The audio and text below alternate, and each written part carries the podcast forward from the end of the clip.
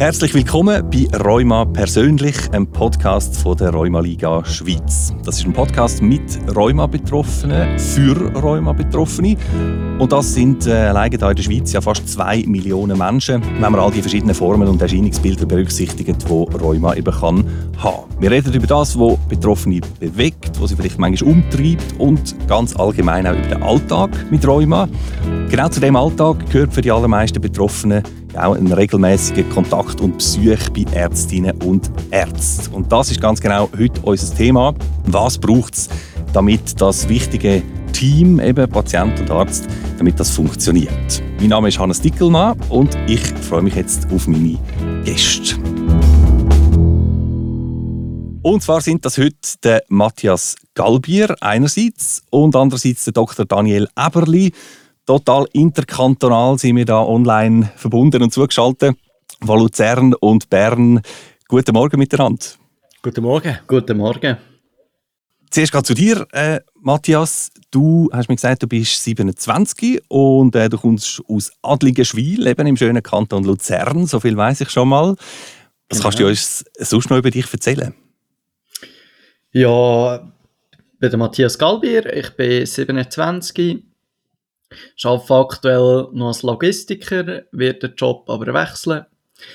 Und ähm, meine Hobbys sind gerade so ein bisschen, ja, ich kann sagen, das Rheuma, Information und auch mit äh, Patienten, gerade so über die Rheumaliga, äh, ein bisschen telefonieren, Erstkontakt, wenn sie Diagnose haben und so, was man kann machen, wie und so. Ja, das gehört eigentlich so ein bisschen zu mir. Und ich habe seit fünf Jahren, bald sechs Jahren Diagnose Morbus Bechterew.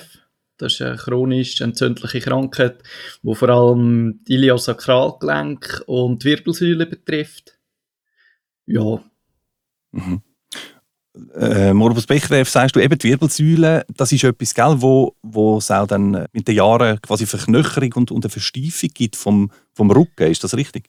Genau, es kann über die Bandscheibe eigentlich ein, ein Knochenbruch, beziehungsweise ein, es ist, ich glaube, nicht Knochen, einfach ein Bruch bilden und dann wird es von, ja, von Jahr zu Jahr kann steifer werden. Und irgendwann hat man dann allenfalls, je nachdem, ein Buckeli und kann halt nicht mehr recht auf und ab schauen. Aber schon auf und nicht Ja. Mhm. Und eben vor ein paar Jahren, sagst du, ist das bei dir diagnostiziert worden. Gehe ich recht in der Annahme, dass seither eben auch regelmäßige Arztbesuche für dich wahrscheinlich völlig normal geworden sind und, und ein fixer Bestandteil sind vom Alltag eigentlich? Ja, auf jeden Fall, ja. Also ich sage, ich gehe im Durchschnitt so all drei Wochen zum Doktor, mindestens einig und halt äh, Physio wöchentlich.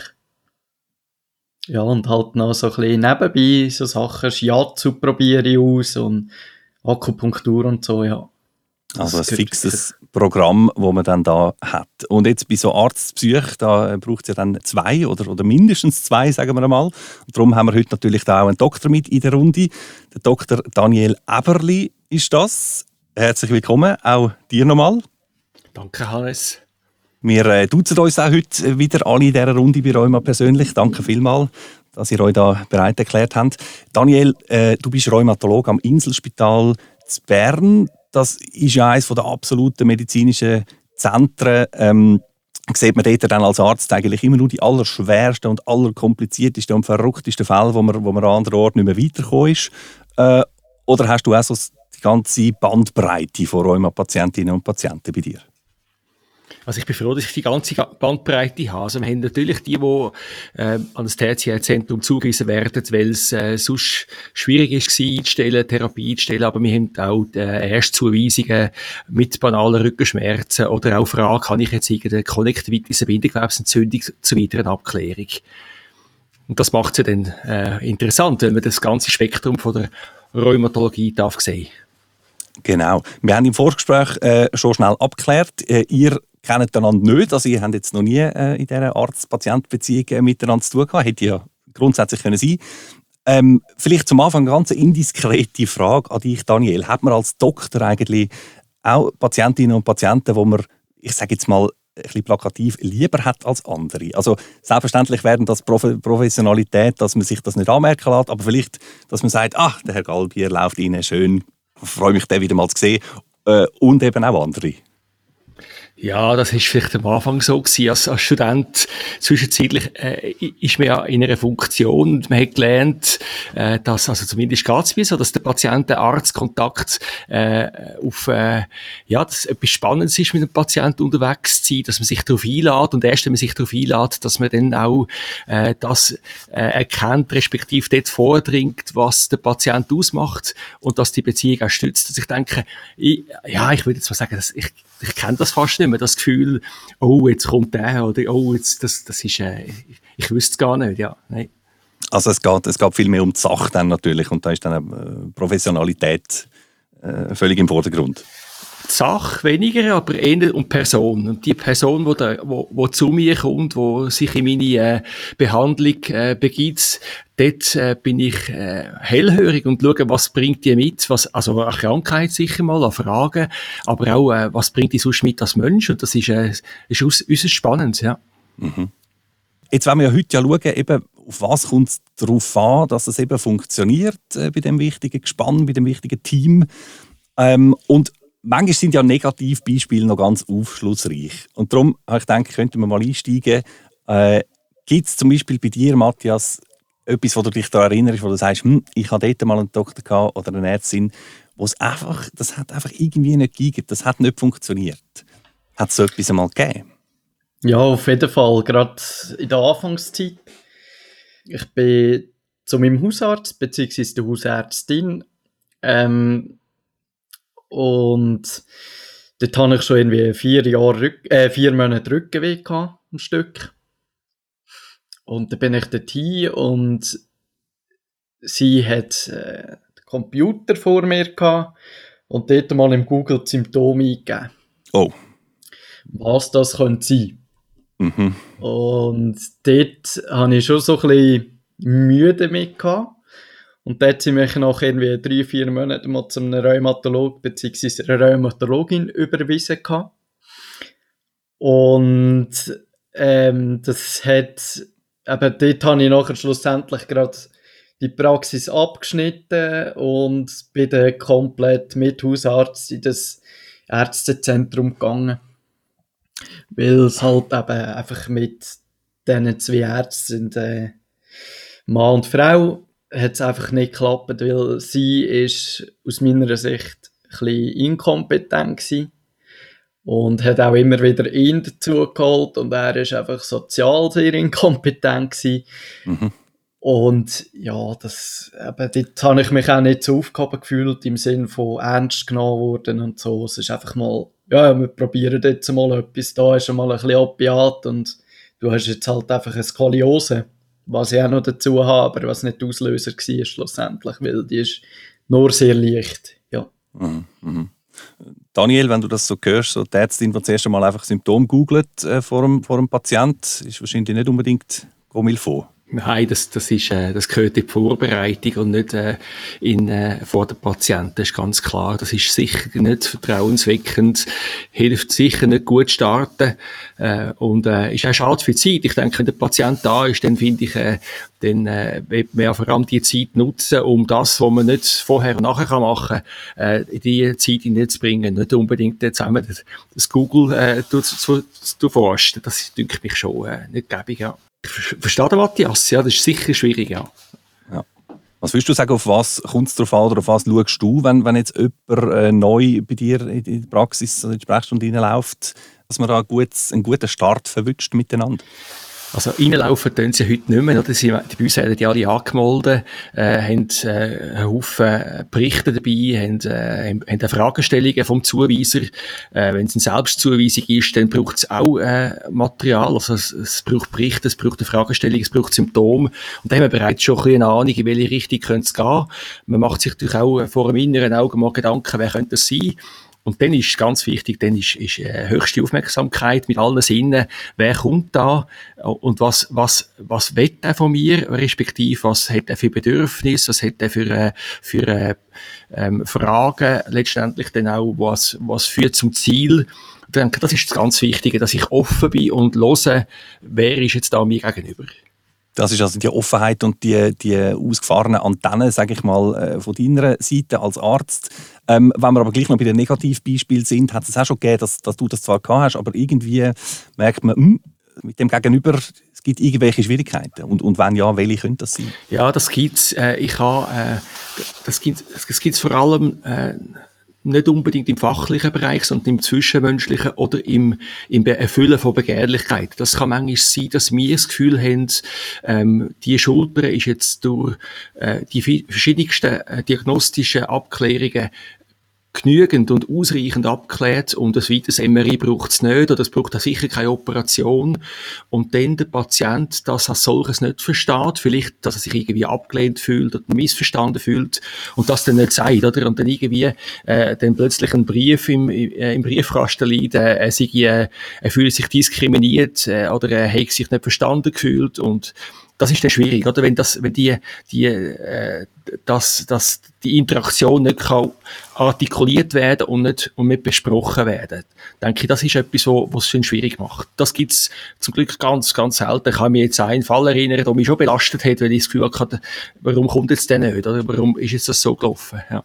Mhm. Also Zwischenmenschliche ist, ist neben dem Fachlichen ein wichtiger Faktor. Jetzt, wenn wir mal davon ausgehen, man hat eine gute Beziehung, oder? Man versteht sich, man, man, man redet offen miteinander. Ähm, ist denn das tatsächlich etwas, also einerseits ist es einfach mal angenehm, oder? Dann geht man lieber zu diesen Terminen, weil es ist einfach irgendwie nicht, es ist keine Spannung rum. Aber ist das auch etwas, was tatsächlich sich auf den Behandlungserfolg auswirkt? Also kann man sagen, wenn sich die beiden, die sich gegenüber sitzen, besser verstehen, dann wird auch die Behandlung besser? Vielleicht Frage an dich, Daniel. Ja, ich, ich, ich bin überzeugt, dass das dass mehr als nur Strukturen den Mensch ausmachen und wenn der Mensch sich äh, ähm, äh, gehört fühlt, dass man, der Mensch sich auch äh, ein Vertrauen hat und äh, angeschaut fühlt oder auch, äh, äh, auch wahrgenommen oder ernst genommen fühlt. Ich glaube, dass das bereits schon ein, ein heilende, ein heilender Effekt hat. Ich glaube, das ist, äh, das ist ganz eine wichtige Basis. Und ich würde mal sagen, äh, das schlechteste Medikament kann trotzdem nützen, wenn es äh, eine gute Arzt- und Patientenbeziehung ist und das beste Medikament äh, verliert seine Wirk Wirksamkeit, wenn, wenn äh, die, die Grundlage nicht stimmt. Das, das denke ich, das ist extrem, das ist äh, matchentscheidend, unter anderem, ja. Und wenn man es von dieser Grundlage und Beziehung hat, ähm, also ich meine, viele Betroffene haben ja nicht nur, nur einfach ein, äh, eine Fachperson, die sie sehen, sondern unter Umständen äh, ganz viele verschiedene ist dort wichtig, dass wie jemand so ein die Hauptvertrauensperson ist. Hast du das oder erlebst du das so, Matthias? Hast du irgendwie jemanden, wo du sagst, hm, mit dem oder mit der besprich ich es am Schluss und, und wir machen ab, was jetzt läuft? Ja, auf jeden Fall. Das ist äh, gerade mein Rheumatolog. Das ist äh, ein sehr, wirklich sehr, sehr guter Rheumatolog. Ich sage jetzt einmal fachlich sowie auch menschlich. Und das ist auch so, er tut mit meinem Hausarzt zum Beispiel auch schauen. Der Hausarzt weiss, wenn es irgendwelche äh, Medikamentenumstellung oder so gibt, äh, tut er das nicht einfach verschreiben, sondern schaut es zuerst noch mit dem an. Und danach gibt er es okay und dann wird das Ganze aufgeleistet. Ist das etwas, wo, wo unter den Ärzten und Ärztinnen vielleicht auch verschieden funktioniert, Daniel? Gibt es bessere Teamworker und die anderen? Ja, das gibt sicher, das gibt sicher Unterschiedlichkeiten, äh, auch bei den Ärzten. Ähm, ich glaube, wir sind uns aber schon bewusst, dass äh, äh, ein Team äh, letztendlich den Erfolg ausmacht. Das Team mit dem Patient zusammen, der Arzt und, und der Patient einerseits, aber auch dann äh, weitere Health Professionals, sei es Ergo oder Physio oder auch wenn es äh, äh, eine psychologische Begleitung muss sein, dass dann das äh, zu Zielen führt. Und dort braucht es unbedingt das Absprechen manchmal gerade äh, in unklaren Situationen, wo auch Angst rum ist oder wo äh, äh, das Verständnis nicht so weit ist, dass es halt, äh, dass das Team mal zusammenkommen muss und sich dann austauscht, was braucht jetzt die Patientin, was sind die nächsten Schritte und wer führt die nächsten Konsultationen, eher vielleicht eine psychologische, eine Psychologin oder, oder ich gehe in, in, in, in Rück, äh, äh, mache einen Rückzug oder ja, das ist, das denke ich, das ist ganz wichtig. Ja. Also ein gewisses Fingerspitzengefühl da in dem Teamwork auch. Äh, mhm. Sicher eine gute Sache. Ich möchte mal äh, so ein bisschen auf, auf den Entscheidungsprozess kommen. Das ist ein bisschen äh, eine theoretische Geschichte da vielleicht, aber man muss ja doch auch immer wieder in Behandlungen Entscheid äh, treffen. Was macht man jetzt? Wie will man weitergehen? Und da gibt es ja eben Vorsicht Theorie so ein Beziehungsmodell. Man redet da von einem paternalistischen Modell, wo eigentlich der Doktor sagt, äh, was läuft und was man macht äh, dem gegenüber steht das, das sogenannte Konsumentenmodell, ein bisschen plakativ gesagt, wo der Patient einfach sich noch ein paar Infos abholt und dann sagt, und ich will jetzt das. Und dann das dritte, das partnerschaftliche Modell, wo man sagt, man sitzt zusammen und man entscheidet auch zusammen. Tatsächlich der behandelte Arzt oder die Ärztin und, äh, und der oder die Betroffene. Ähm, Daniel, gibt es schon so ein bisschen die verschiedenen Typen von Beziehungen, wo man sagt, da merkt man, der Mensch will mehr, dass eigentlich ich entscheiden oder er will selber. Gibt es da Unterschiede? Das, ich glaube, es gibt die Unterschiede, die sind möglicherweise in den Generationen verteilt. Also das heißt, früher ist der, äh, der Doktor einer der, der sagt, wie es läuft und äh, der Patient folgt dem. Äh, vielleicht ist es auch äh, eine Frage von der Zeit, dass man heute mehr Informationen kann erhältlich bekommen und mit denen auch kommt und dann zusammen eine Lösung sucht. Ich finde, ähm, die auf Augenhöhe äh, sich austauschen. Das ist etwas Wichtiges. Also der Patient ist ja an sich ähm, der, der, der, der, der Experte für, für, äh, für seine Symptome, für seine Beschwerden, für seine Lebenssituation, für seine Ängste oder seine Bedürfnisse. Und der Doktor ist der Experte, was jetzt äh, Krankheitstherapie äh, angeht. Und ich glaube, wenn man so zusammenkommt, jeder auf seiner Seite, dann glaube ich, dann kommt es gut. Augenhöhe ist Stichwort gewesen. Matthias, ist das doch ein A und O? Du sagst, ich, ich will, ich will können auf einem gleichen Level quasi sein und wir wollen miteinander dann äh, die Entscheidung treffen. Ja, auf jeden Fall, weil ich finde halt auch, ähm, es ist äh, mein weiteres Leben und nicht im Arzt sein und da finde ich auch, sollte man das auch können besprechen und eben auf einer, äh, auf der gleichen Augenhöhe miteinander können zu reden. Das ist äh, super wichtig. Es ist halt auch äh, mehr das Vertrauen um. Ja. Aber was jetzt Entscheid angeht, also ich weiß nicht, manchmal hat man ja vielleicht wahnsinnig viele Informationen und man sieht, man hat vielleicht verschiedene Optionen auf dem Tisch, wie man könnte weitergehen. Und dann gibt es doch vielleicht als Patient einmal, dass man dann sagt, ich weiß schon, dass ich jetzt darf entscheiden, aber ich bin wieder wie ein bisschen überfordert damit und, und dann wird man schon eigentlich vom äh, professionellen Gegenüber eine Einschätzung oder vielleicht so fast ein bisschen eine Entscheidungshilfe, oder nicht? Ja, auf jeden Fall, ja. Aber ich finde, das sollte man dann auch sich getrauen, das anzusprechen. Mhm. Weil eben, wie du gesagt hast, sie sind Profis und wir halt einfach Patienten und ich, ich mache das doch noch gerne mal, etwa die äh, einfach fragen, was würden sie machen? Ja, einfach, das ist aus meiner Sicht sehr wichtig. Kennst du die Frage, Daniel? Kommt die manchmal? Ja, was ja, würden sie machen? Also quasi ja, ich, ich denke, ich, ich sage das manchmal auch, oder? Wenn ich jetzt das, wenn ich jetzt das Problem hätte, die Fragestellung, dann würde ich mich jetzt, äh, da gibt's die und die Option, äh, da kann man abwägen, wenn man jetzt äh, regelmäßiger oder wenn wir äh, alle vier Monate oder wie auch immer therapiert werden. Äh, also es gibt ja zum Glück die Unterschiedlichkeiten bei jetzt Bio, Biologics, man kann die subkutan geben oder man kann die IV geben. Äh, das gibt ja zum Glück das. Und dann sucht man äh, aufgrund von der Situation, wo der wohnt, wo er einen Arbeitsweg hat oder wenn er, wenn er arbeitet, sucht man eine, eine Lösung. Und wenn der Patient dann äh, das, das an mich herträgt, respektive ich entscheide, ähm, ja, ob ich jetzt das so sage, ähm, ich würde vielleicht sagen, das würde ich jetzt vielleicht, ja, würde ich jetzt mal, könnte man so und so machen. Ich will es ihm aber schon offen lassen, ich will nicht bestimmen. Das ist, denke ich, er soll einfach Möglichkeiten hören äh, und, und dann suchen wir zusammen eine Lösung. Ja. Mhm. Eben, da gibt es dann Stichworte dazu, wie beispielsweise Shared Decision Making, also eben gemeinsames Entscheiden. Ähm, das ist ein bisschen abstrakt jetzt für mich. Was, was wäre da ein konkretes Beispiel? Wie läuft das? Ähm, das ist genau so, man, man macht eine Auslegeordnung, was gibt es für Optionen, was passt in welche Lebenssituation, was ist der Patient bereit äh, aufzuwenden. Ähm, und dann sucht man äh, in der Medikament, in der, in der äh, Ergo, Physio, wie der Matthias vorher das angesprochen hat, sucht man zusammen eine Lösung, respektive einen, Thera einen Therapieplan. Oftmals sind Therapien nicht äh, äh, klar äh, linear. Es gibt vielleicht sequenzielle Therapie, macht vielleicht mal äh, äh das zuerst, mal äh, macht beispielsweise Matthias sein Beispiel entsprechend macht man mal äh, ein Bechterefton über eine gewisse Zeit und dann kann das selber weiterführen oder macht, äh, macht eine, eine Infusionstherapie am Anfang, schaltet man um auf, auf subkutan. Und, aber das, das ist wichtig, dass der Patient weiß, um was es geht und dass er kann sagen, ich will das so und so. Das passt jetzt in mein Lebenskonzept im Moment gäbiger, wenn ich jetzt äh, alle vier Wochen oder alle sechs Wochen kann kommen, als dass ich jetzt äh, mir die, die Spritze selber muss machen beispielsweise. Und ich glaube, das Commitment, respektive auch Compliance, ist viel höher, wenn wir zusammen äh, eine Lösung finden und eine Therapiestrategie planen, als wenn ich, wenn der Doktor einfach sagt, wie es muss laufen und, äh, äh, und ähm, und der Patient dann sagt, das mache ich sicher nicht, ich gehe zum nächsten Doktor fragen, bis er dann die Antwort bekommt, die er, die er, äh, die er braucht. Ich denke, das ist, äh, ich finde das auch schön. Das macht auch die Patienten-Arzt-Beziehung äh, reich. Das ist auch äh, eine individuelle äh, Ausrichtung das macht es für mich auch spannend. Oder? Nicht jeder ist gleich, aber äh, zusammen finden wir eine Lösung. Mhm. So die Auslegeordnung und so, erlebst du das so, Matthias, wenn es gut läuft?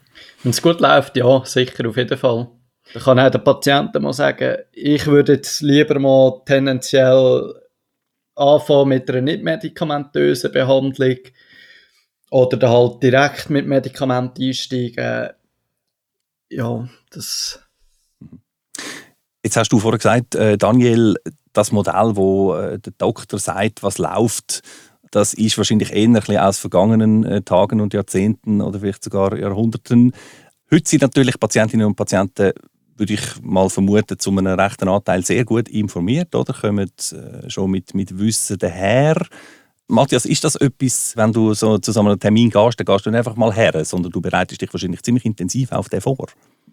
Ja, auf jeden Fall, ja. Aber ich mache das auch gerne. Ich tue mich gerne über Räume informieren und jetzt allgemein gesehen, ich tue mich einfach gerne vorbereiten, wenn ich zu einem Arzt gehe, damit ich also kann sagen, das und das ist das Problem. Ich habe gelesen, das könnte von dem kommen oder was auch immer.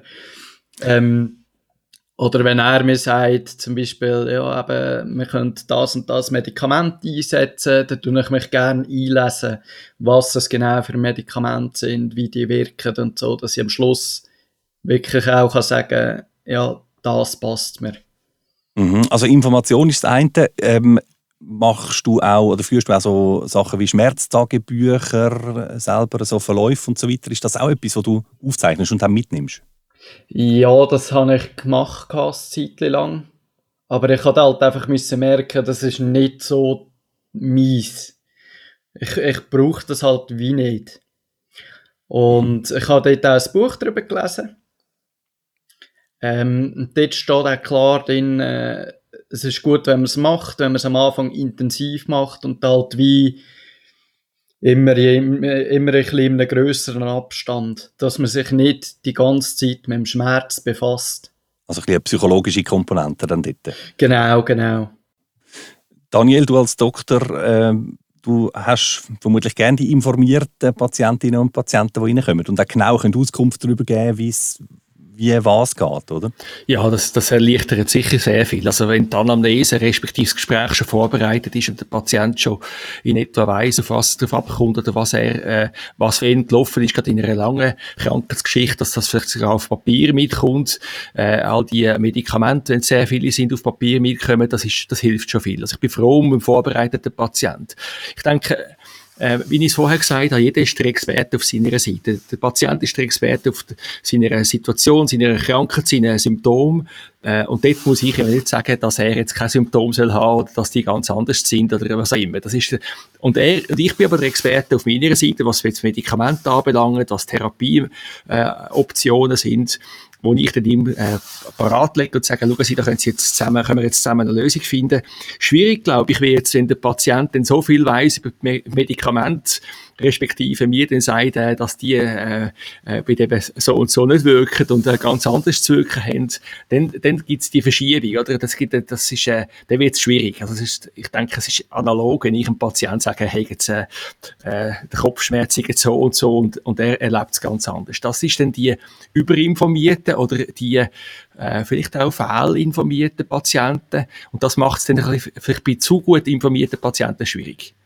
Genau, das wäre äh, eine Frage gewesen, eben, wenn jemand sagt, ich habe googelt wie verrückt und ich habe alles gelesen und ich weiß es eigentlich äh, besser als Sie, äh, Herr Doktor. Also ich meine, das sagt man dann vielleicht nicht so, aber vielleicht scheint das manchmal fast ein bisschen so durch. Ähm, was machst du in so einer Situation als Arzt? Ja, ich, ich probiere natürlich zu relativieren. Ich denke, äh, Internet hat sicher äh, viele Möglichkeiten, Vorteile, äh, was jetzt äh, Priorisieren respektive das Abwägen äh, von diesen ähm, äh, Krankheitsbildern oder was jetzt auch wirklich dann äh, am Schluss dann auf dem Tisch ist, das ist ja dann, es braucht sehr viel mehr als einfach nur Wissen, Lesen, sondern es braucht auch äh, können einordnen, können Erfahrungen mitspielen lassen äh, und auch zwischen den Zielen lesen. Und ich denke, das ist dann wirklich der Job, wo wir Ärzte mit dem Patienten zusammen machen und umgekehrt. Das, das kann man nicht im stillen Kämmerchen machen. Äh, und, und dort ist vielleicht ein bisschen ein Bias oder ein, äh, soll ich sagen, ein bisschen eine Schieflage rum, wenn der Patient das selber vor dem Computer äh, gemacht hat und meint, er wüsste dann, was sei. Ja. Da braucht es dann auch wieder ein bisschen Fingerspitzengefühl, äh, vermutlich. Und da sind wir jetzt schon so ein bisschen in den, in den möglichen Schwierigkeiten rein. Ich möchte da noch äh, auf ein paar Sachen zu sprechen kommen oder fragen, was eben auch vielleicht einmal nicht gut kann laufen kann.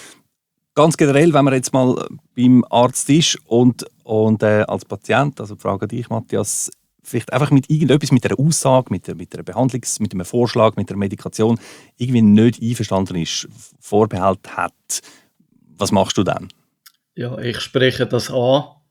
Vielleicht, was meine Sorgen und Ängste sind oder was halt gerade anliegt, was mich irritiert an dem Medikament, wenn man es so kann sagen ähm, das finde ich ist eben auch sehr wichtig, gerade zu sagen, hey, mir ist es nicht so wohl, weil eben ein Arzt weiß, wie mit dieser Situation umgehen und er kann dann vielleicht noch ein bisschen mehr Informationen geben oder was auch immer, dass man äh, wie mehr Vertrauen darauf hat.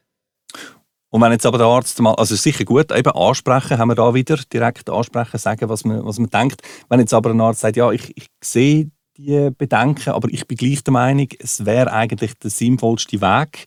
Ähm, Daniel, frage dich, Stichwort Zweitmeinung oder so. Ist das etwas, was man dann vielleicht auch empfiehlt sogar? Sagt, reden Sie mal noch mit jemand anderem drüber oder wie geht man da vor? Ähm, genau, das, ist, also das ist, der Matthias hat am Anfang ja gesagt, es ist sein Leben, oder? Ich denke, seine Gesundheit, sein Leben.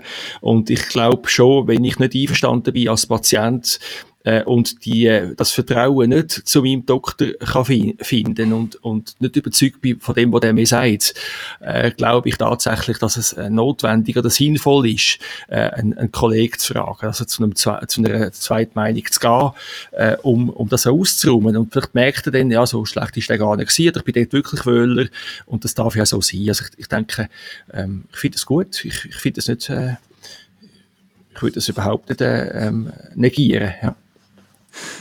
Ein, andere, ein anderer Fall noch, das ist äh, in der letzten Sendung äh, von euch persönlich, hat das äh, Anita Oswald, die wir als Gast hatten, ähm, hat erzählt von einem Fall, ich weiß nicht, wo sie oder jemand anderes äh, mit, einer, mit einer Sportverletzung glaub, zum Doktor gegangen ist, mit dem Gefühl, ja, man hat sich vielleicht irgendetwas zerrt oder gerissen. Und der Arzt oder die Ärztin hat dann sofort gesagt, ja, ja, wissen Sie, das, das sind einfach Ihre Rheumaschmerzen, oder? Und hat quasi das sofort aufs Rheuma reduziert ähm, und sich auf gar nichts anderes mehr eingegangen. Also weiß nicht, was, was für ein Arzt oder Ärztin das war, von der Fachrichtung her. Aber ist das eine Gefahr manchmal vielleicht bei Rheuma-Betroffenen, dass man sagt, ja, es ist einfach alles, ist das Rheuma und anders wird vielleicht schon, schon fast ein bisschen ausblendet? Ähm, ich habe das Gefühl, es kommt relativ stark auf Arzt drauf an. Jetzt zum Beispiel mein Hausarzt, der nimmt mich eigentlich jedes Mal neu. Mhm. Also klar, es kommt darauf an, wenn ich mit rheumatische Beschwerden zu ihm kommen, klar schaut das aus der Rheumasicht an, aber äh, wenn ich mir den Fuß vertrampelt habe, dann sagt er nicht, das ist vom Rheuma, sondern dann schaut er das individuell an. Oder wenn ich irgendwo eine entzündete Wunde habe oder so, was sehr wahrscheinlich schon auch auf Medikamente zurückzuführen ist, aber er schaut das dann separat an. Aber ich habe es jetzt auch schon gehabt, gerade erst äh, im letzten Sommer. Sind wir im Pfadilager gewesen. Und gut, ja, zwei, drei Monate vorher hatte ich äh, einen schwereren Unfall gehabt. Ich hatte die Tischfräse gelangt gehabt. Und haben wir so ein bisschen, ja, Nerven und Blutgefäße so rausgekaffelt. Und das hat in diesem Pfadilager aufs Mal so enorm von wehtun. Und äh, das Kind sowieso auch ins Spital müssen. Und dann habe ich gesagt, ich würde gerne mitgehen und einfach schnell zum zeigen. Und schlussendlich sind vier Ärzte um mich herum gestanden, zwei Krankenschwestern und dann hat es ja, das kommt vom Rheuma, wir geben denen jetzt einfach mal Cortison. Hm. Und das ist schon etwas, was ich nicht will. Und dann habe ich gesagt, das will ich nicht. Dann gehe ich lieber wieder und habe einfach, gehe halt, wenn ich daheim bin, wieder zum Arzt. Also es ist tatsächlich etwas, was passieren kann, dass man sofort irgendwie, wenn, man sieht das Rheuma-Label und dann sagt man, ja, ja, das ist ihr Rheuma. Genau. Daniel, ist das, ist das eine Gefahr manchmal? Ja, das ist sicher eine Gefahr. Ich denke wiederum, der Patient kommt ja, wenn es anders ist wie sonst, wenn er äh, äh, vor der planeten Konsultation kommt, außerplanmäßig. Und dann kommt er ja, weil er sagt, äh, es ist nicht so wie sonst, es ist anders, das ist ja meine Frage, dann kennen Sie die Schmerzen äh, und dann ist es sofort klar, oder? Ist es ein Schub, den er bereits schon kennt, wie es immer jemand ist, oder ist es etwas Neues? Und wenn es etwas Neues ist, dann haben wir ja in unserem äh, Formenkreis ganz verschiedene Möglichkeiten. Es könnte beispielsweise Vaskulitis sein, also Gefäßentzündung sein, das könnte irgendwie ein Infekt sein, oder es könnte äh, etwas auch gebrochen sein. Also da denke ich, dann, dort greift sich ein zu kurz, wenn man sagt, ja, der hat jetzt das und das wieder immer so haben. Das ist, das macht man sicher. Das, das, das, das ja, das ist sicher nicht so äh, ideal. Ja. Mhm. Und das wäre dann sicher auch etwas, wo man als Patient dann sagt, hm, da fühle ich mich vielleicht irgendwie eben nicht so wohl oder nicht mehr so wohl.